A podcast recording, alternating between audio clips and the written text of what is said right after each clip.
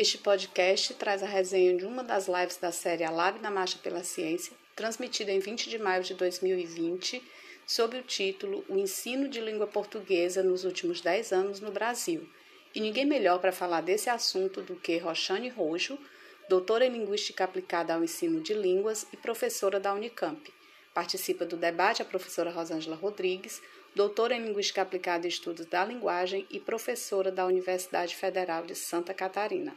A mediação ficou a cargo da professora Nucácia Araújo, pró-reitora de pós-graduação e pesquisa da UES.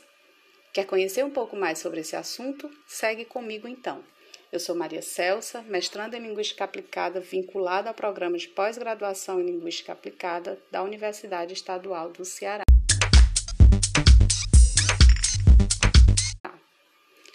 Roxane Rojo tece comentários sobre a dificuldade de se discutir o ensino de língua portuguesa no Brasil e as mudanças ocorridas no recorte histórico de 10 anos, como propunha o título da live, adotando o cenário dos últimos 15 anos, embora o ideal fossem 20 anos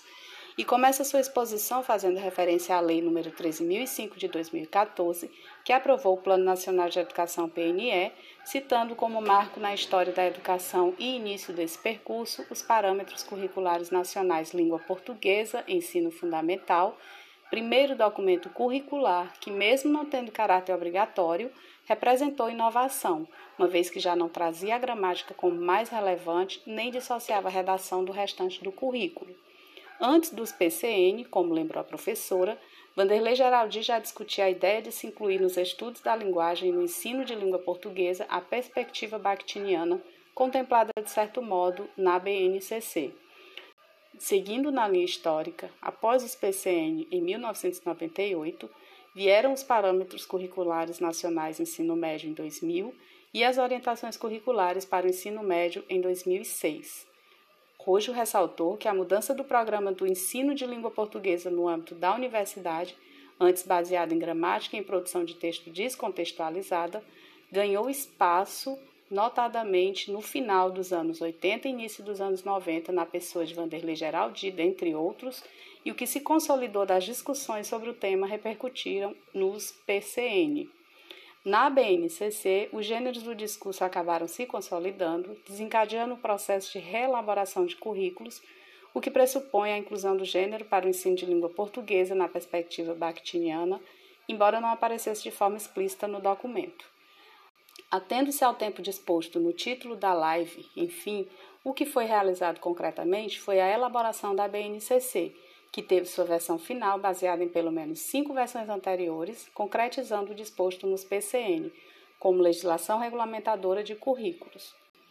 Dos últimos 20 anos, 10 foram dedicados ao diálogo entre educadores, no que se refere ao trabalho das habilidades de compreensão e produção textual na perspectiva do gênero, e nos outros 10 anos deu-se a consolidação das orientações na BNCC, aprovada pelo Conselho Nacional de Educação em 2018.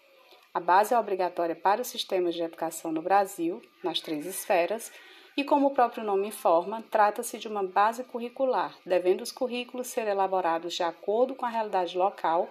por meio das secretarias de educação estaduais e municipais. A base representa ganhos para as discussões que tratam da linguagem. A base representa ganhos para as discussões que tratam da linguagem, sobretudo no que se refere à consolidação de uma área de linguagens e suas tecnologias em um contexto no qual não se pode mais falar de linguagem multiletrada e multissemiótica sem pensar nessas tecnologias. Contribuindo para esse debate, a professora Rosângela Rodrigues fez uma síntese da fala da apresentadora para direcionar algumas perguntas, uma delas sobre sua compreensão quanto ao risco de a BNCC se tornar currículo, citando como exemplo a elaboração de materiais didáticos apoiada na base, que acaba se tornando um instrumento de avaliação. A base, de acordo com Rojo, Contempla a gramática cujas categorias são necessárias, todavia, pensar sistema e pensar significação são ações diferentes. É preciso, além do espaço para o sistema, o momento de conhecer e saber como este funciona, devendo as categorias analíticas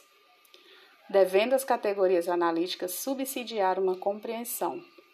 O debate seguiu com algumas perguntas da audiência suscitando discussão quanto à pedagogia dos multiletramentos e à implementação de web currículo, bem como a relação livro didático, BNCC e editoras, e soluções paliativas para os termos de pandemia.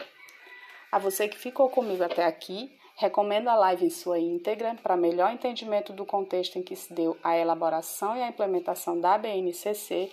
implicando novas concepções para o ensino de língua portuguesa, o gênero concebido na perspectiva da linguagem em uso. Até a próxima!